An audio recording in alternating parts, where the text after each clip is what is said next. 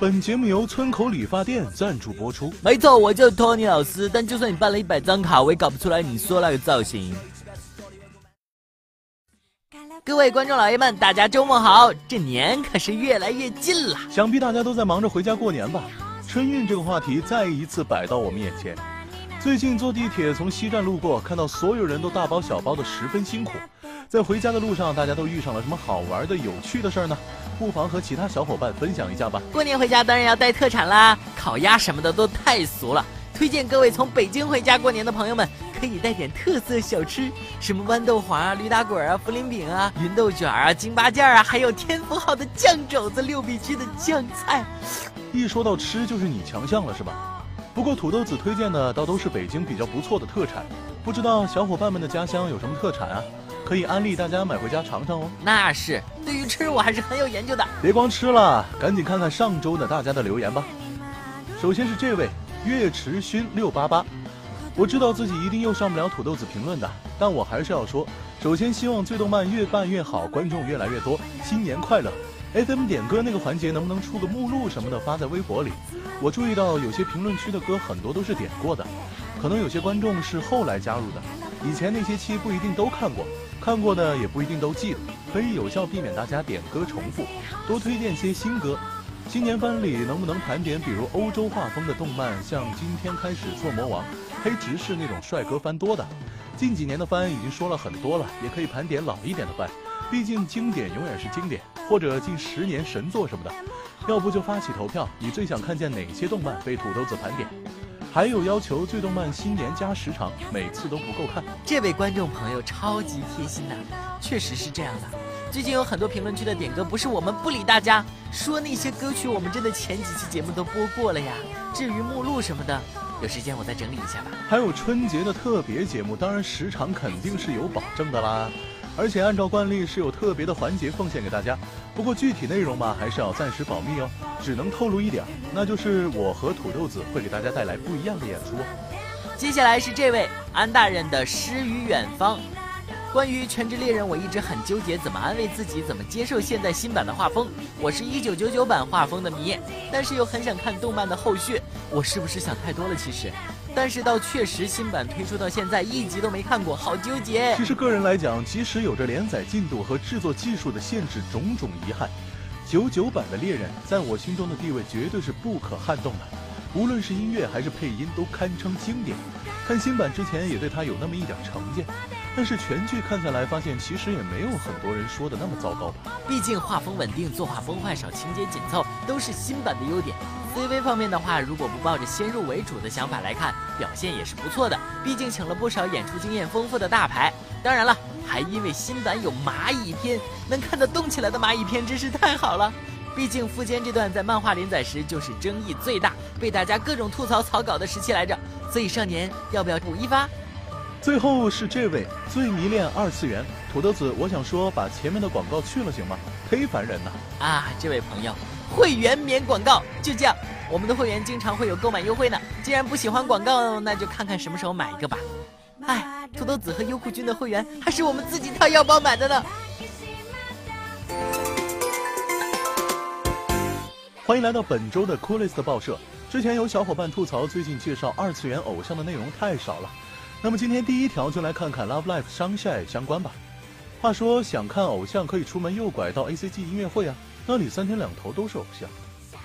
去年十一月，官方开始举办了水团世界形象大使选举，在近日正式公布了选举结果。其中担任咱们中国大陆地区的形象大使就是渡边耀了，剩下的分别是担任中国台湾地区的高海千歌、韩国地区形象大使黑泽露比、新加坡地区的形象大使黑泽黛雅、泰国形象大使国木田花丸、澳大利亚形象大使松浦果男。德国形象大使英内里子、英国形象大使金岛善子以及美国形象大使小圆居利。就在这九个地区形象大使确定后，官方将会根据不同地区的地域特色绘制宣传插画，所以大概不久的将来就能看到穿着汉服的药匠了吧？说过了我们最近说的比较少的话题，那么接下来一条就回归优土醉烟魂日常了。随着新一季动画的开播，P 帮带也推出了新的一批周边产品。这次包括的是三套坂田银时的元素实体衣，以及一套神乐的分体套装。个人感觉银丧这三套还是很帅气的，夹克衫什么的可以考虑来一件。只是卡库拉酱这一套，请允许我嫌弃一下。这身套装，看着也太像秋裤了吧？这散发着喜气洋洋的大红色是什么情况？是要给大家拜个早年吗？还有咱们衣服颜值不行就算了，我就想问问这个裤子短一截的模特小哥是要到哪样啊？找一个娇小一点的妹子当模特很难吧？既然开启了吐槽模式，干脆咱们最后一条新闻也留给大家吐槽吧。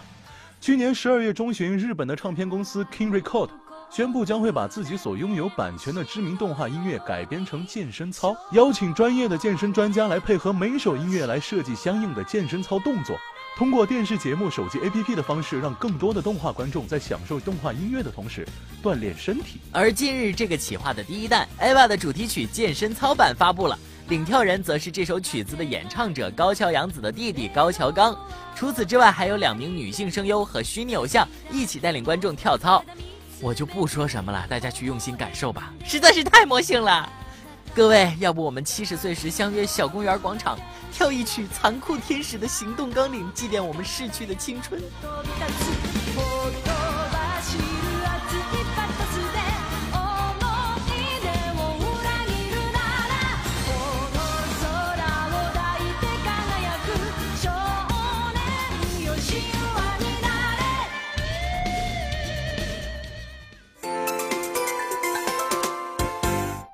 哟哟，check now，薯条薯片来一套。又到了本周炸土豆点歌环节，本周选择的是这位一对百合一对鸡，还有一个老司机的点歌。想听青之驱魔师的第二首 OP《In My World》，这首歌越听越有劲。首先要说，少年名字很有个性啊。青区在我们节目中也是很久没有提到了，现在第二季回归，我们也趁这个机会安利一波吧。《In My World》由 Rookies Is Punk D 演唱。是青区第一季的第二支 OP，也是一首很燃的歌曲。对命运的抗争从未停歇，同伴的声音让我不再孤身一人。尼桑因为自己的撒旦血统被当作异类，即使是拼命守护同伴，得到的依旧是不理解。看了第二季第一集之后，倒也可以理解大家对他的疑惑。释放自我，这是我的世界。想必终有一天，奥村林可以证明自己，获得属于自己的世界。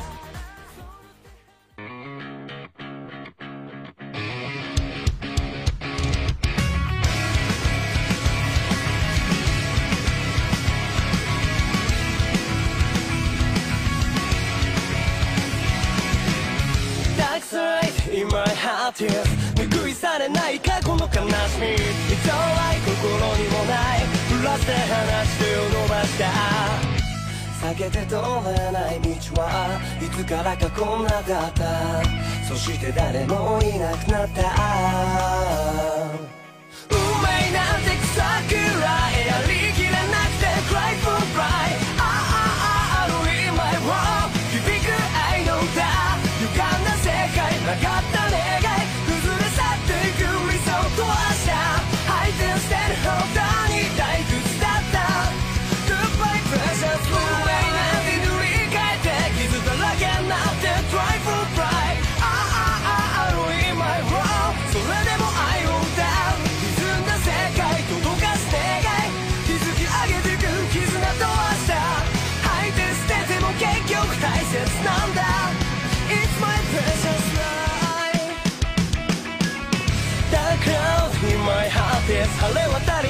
光を差した Let's fight 恐れはない諸刃の剣振りかざした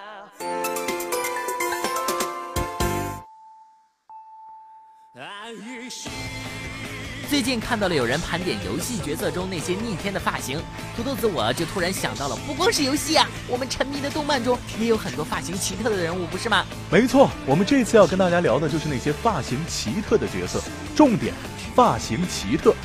看完这期节目，大家就会发现，其实逆天的发色已经无法凸显角色的个性，这些逆天的发型倒是成就了让我们过目难忘的角色。什么杀马特、洗剪吹，跟我们要盘点的这些角色比起来，简直不值一提。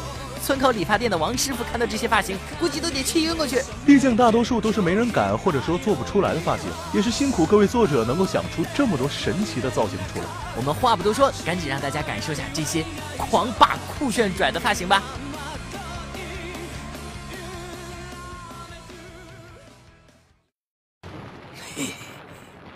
ソウルソサエティにもいろんな奴がいる。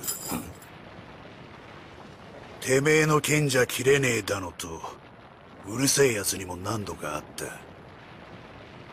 だがな、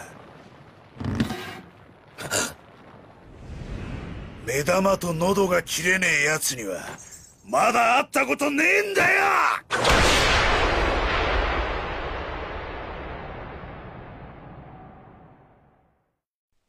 大哥，你的头发戳到我了。庚木剑八出自死神。上次盘点眼罩角色之后，看到很多小伙伴提到庚木剑八。这次我们盘点时发现了庚木剑八不但是眼罩属性，还是奇葩发型的代表人物之一。作为护庭十三队十一番队队长，庚木剑八是尸魂界第一位不懂万解的队长。因为无法感知灵力，所以剑八的头发分成一小束一小束的，在每一束中都带有能感应灵力的小铃铛。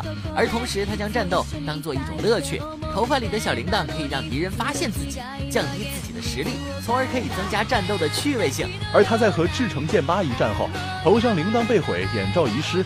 于是聂简历为他制作了封印力强于之前十倍的眼罩，庚木剑八因此在最终章变换了形象。总的来说，庚木剑八的发型其实是和自己的先天条件和性格分不开的，实力强就是任性。ここまで逃げてくれば大丈夫だろう。焦ったのにゃ。誰のせいだと思ってんのよ。何持ってるのにゃ。近くにあったの適当に持ってきちゃったんだけど。なんだその絵は。ああきっと、これヒントなんじゃない 何なのにゃ？マンムを飲み込んだアボかにゃ。未確認飛行物体にも見えるな。それってどんなパフォーマンスなのよ、うん、これってポケモン用の帽子とか。それはあるのにゃ。おしゃれのセンスを試すのにゃ。とそうよ。ポケモンに似合う帽子作り。大姐你的发胶哪里批发的？五藏出自《精灵宝可梦》，五藏姐姐的发型看上去也属于用了不知道多少罐发胶系列，以及那个迷之空气卷儿槽点实在太多了。看看五藏姐姐曾经落水后的发型，完全变了一个人啊，好不好？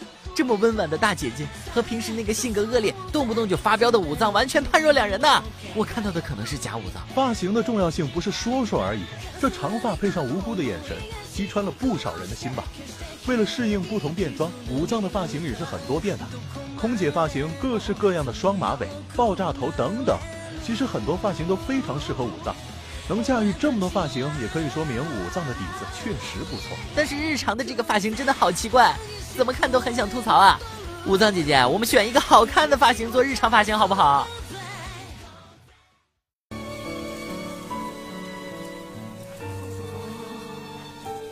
好。ここに。あとどれほど杯を交わせば妖怪どもに認められたことになる。ええー、俺は三代目を継ぐぜ。はあもったいない。朝になれば元のお姿に。もったいなさすぎる帅哥，你的头发扫到我了。奴良陆生，出自滑头鬼之孙。说到奴良陆生这个发型，大概就要谈到日本妖怪中的滑头鬼。毕竟按照日本传说中滑头鬼的那个头型就比较神奇，可以参照爷爷奴良滑瓢，在动漫作品中对这个形象进行美化，所以就有了我们现在看到的发型。奴良陆生大概也是属于明明可以用头发甩死人，偏偏非要用其他方式系列。总觉得站在这种发型角色身边的人也挺可怜的，一不小心就会被甩一脸啊！其实他的发型倒不算是奇葩，毕竟看久了，竟然还会觉得挺帅的。不过就是比较辛苦各位 coser 了，要顶着这个头发去熬造型也是不容易啊。当然了，大概从某种角度来说，这也算是滑头鬼血统的证明。陆生的爷爷和爸爸也都是一样的发型，真是传男不传女的传家宝啊！不过可能滑头鬼家族的发型。归根结底还是头型的缘故，毕竟爷爷这个脑袋。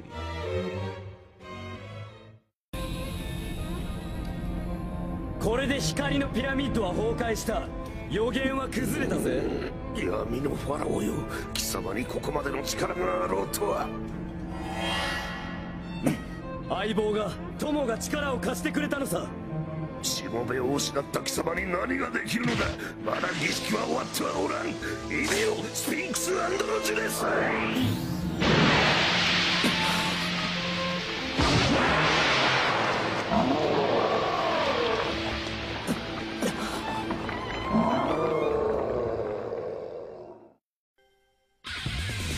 小兄弟，你是哪儿来的杀马特？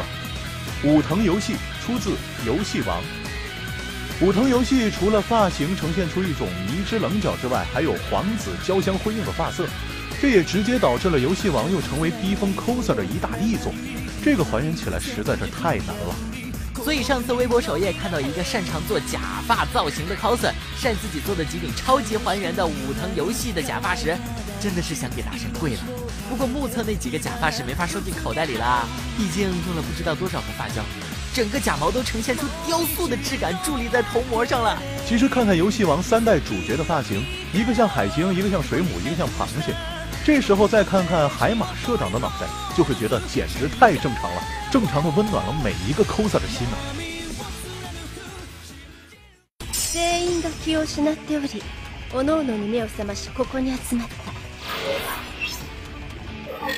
妙な話ですわね。 姑娘，你的卷发棒哪里买的？塞雷斯提亚，出自《弹丸论破》。沉迷哥特风、装作自己是外国人的安广多惠子，那卷卷的双螺旋，真是给了我相当深刻的印象。决定做这期节目，我也是第一个想到了这个角色。虽然已经记不起他的名字，但是这两坨螺旋真是让人难以忘怀。大概头发才是本体吧。他有着娇小洛丽塔格调魅力的外观，其实本人言语却偏向犀利与毒舌。表里不一的他，时常会显得很傲慢，气场很足，并且喜欢使唤他人。想要成为很多人追随在身边的女王，却似乎并不怎么在行处理同学间的人际关系，是一个女王范儿十足的角色。其实双螺旋算是一个比较常规的发型，不少萌妹子都是这个发型。比如从零开始的异世界生活里面的碧翠丝，黑执事里面的伊丽莎白。但是赛妹可以说是以她反人类的发量和长度，成功摧毁了一个萌到不行的发型。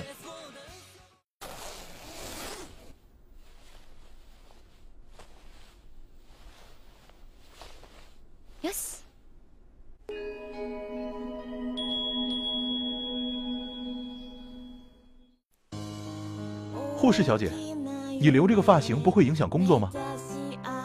国广绿子出自《尸鬼》，其实《尸鬼》这部作品里大家的发型都挺奇特的，我们就从国广绿子开始简单的为大家梳理一下。绿子姐姐发型从正面看还是很正常的，但是这个马尾，这到底是经历了什么样才能做出这种造型的马尾啊？护士姐姐这么可爱，为什么头发像是被乱折了的铁丝一样？田中勋的双马尾本来应该是很萌的，不过为什么马尾开花了？每次绑头发还要给马尾做造型，一定很辛苦吧？田中昭头顶一不小心就会被当做是兽耳，你以为自己和陈思一样是狼人吗？同父正治郎的发型总觉得是被电过，这么比下来，觉得沙子跟美杜莎一样的长发好像还算是正常的。看来你对尸鬼里的人物的发型还挺了解的，毕竟很少有哪部作品中大家的发型都这么奇特的呀，你们自己感受一下。シャンパお前が言い出した試合だ。逃げるんじゃないぞ。まさか。お前こそ約束は守れよビールス。そっちこそだ。ああそうだ。ほら。うわっうわっうわっとっとっとっとっとっとっとうわっねえ選別だ取っておけサンキューだシャンパサラ听说头发越多就越强是吗？孙悟空，出自《龙珠》。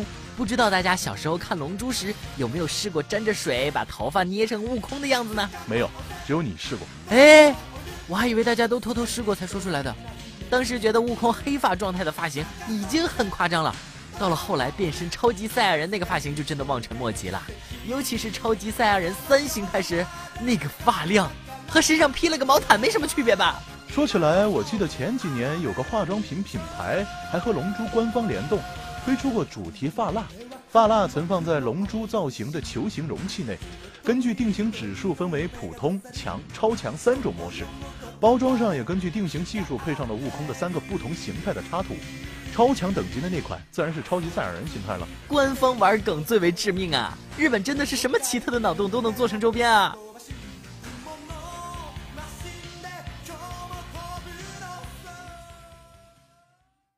どっちみち3ヶ月は立ち上がれんだろうスタンドもズタボロで戦闘は不可能さあジョスターさんエジプトへの旅を急ぎましょううん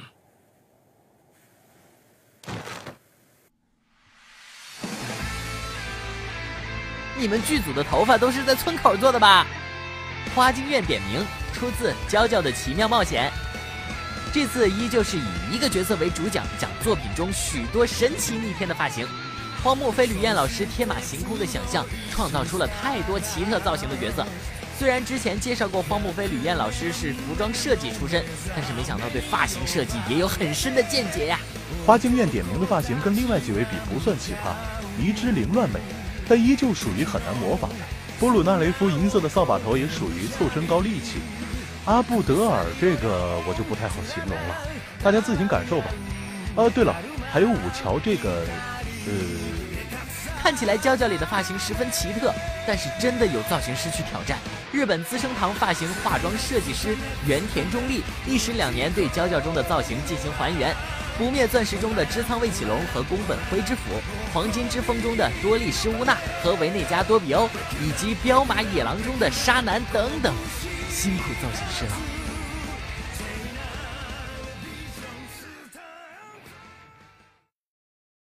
喋るからなんだ。俺だって喋れるぜ。お前よりはるかにペラペラなんだ。うん？うわあ！イエローチッパ！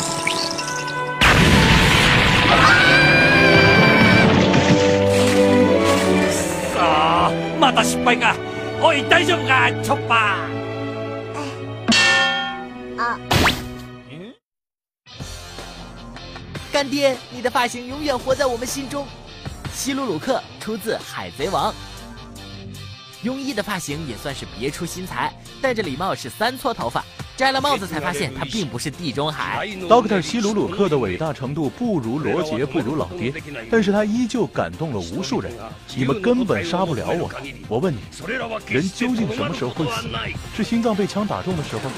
不对，得到不治之症吗？也不对。喝了剧毒蘑菇汤之后吗？当然不是，而是被世人遗忘的时候。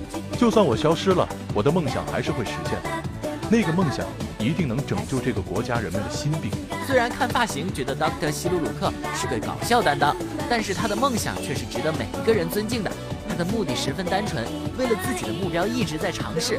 平凡的他也许永远不会扬名，但最终像他自己说的，他的人生实在太美妙了。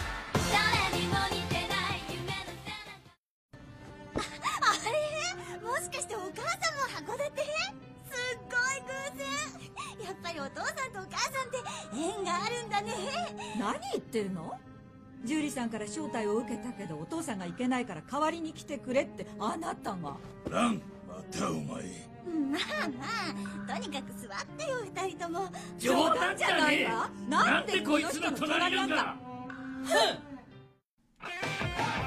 小姐姐有话好好说，先把脚放下来。毛利兰出自《名侦探柯南》，小兰头上的角可以说是柯南的一个万年玩不腻的老梗了。除了粉丝们的各种恶搞， 官方也有意无意的会凸显一下这个角的存在感，比如戴头盔啊、护具啊什么的，特意让小兰把脚放在外面什么的。我们不妨来探讨一下小兰的发型到底是怎么生成的。其实翻看柯南的原作漫画第一卷，不难发现小兰在故事一开始发型非常正常，整体上是和现在一样的黑长直，以及九零年代日本非常流行的那种蓬松的高刘海。而随着连载的推进，小兰的刘海上的波浪形状开始从圆润的弧线变成钝角、锐角，再到现在固定成为一个突出的角。所以小兰这个奇怪的发型，大概是因为青山大叔觉得。直线比波浪线更挑战。到了动画版就直接延续了后期角发型的设定，没了漫画版慢慢演变的过程，看起来就更突兀了吧？不过这时候都甩锅给画风这件事就好了。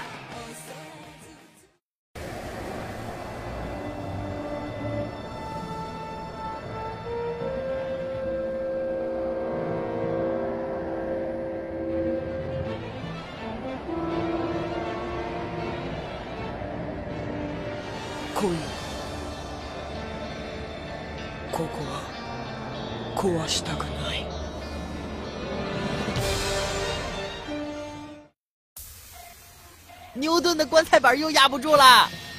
杰弗里士出自《全职猎人》。之前观众互动的环节刚刚说过蚂蚁篇来着，这回又来了。小杰在蚂蚁篇之中，因为得知了凯特的死，引发了自己的非正常暴怒，以几乎全部念能力为代价，让身体进行了强制生长，在这个状态下杀死了尼菲比特。第一次看到这个样子的小杰，我真的是惊了！好好的一个小正太搞成这个样子，再加上这个不受地心引力约束的突破天际的发型，万代还曾经以这个造型的小杰出过一款全长四十三厘米的手办，那个头发也还真是完美的还原了。每次浏览图片都要一个劲儿的往下拖鼠标。后来因为这逆天的造型被买回家的网友各种玩坏了。说起来，万代前几年出的猎人相关周边都被大家吐槽的不行。比如预告时明明是比斯基的小萝莉形态剪影，结果正式商品是肌肉婆婆的状态，还有裆部自带迷之圣光的西索什么的，各种恶意满满。所以说，万代是对富坚老师有多大的影响？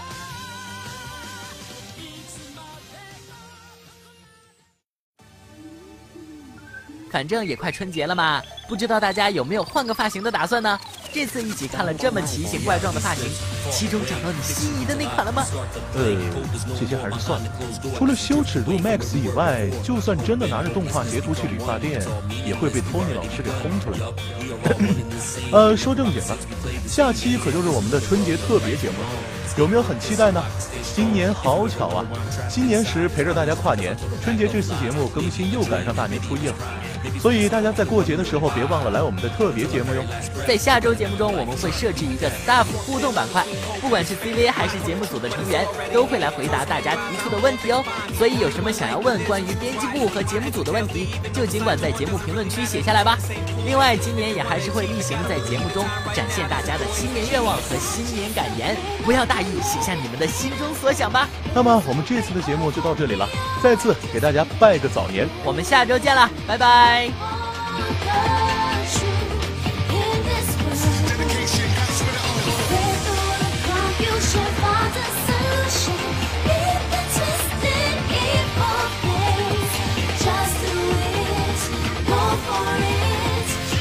Ba ba ba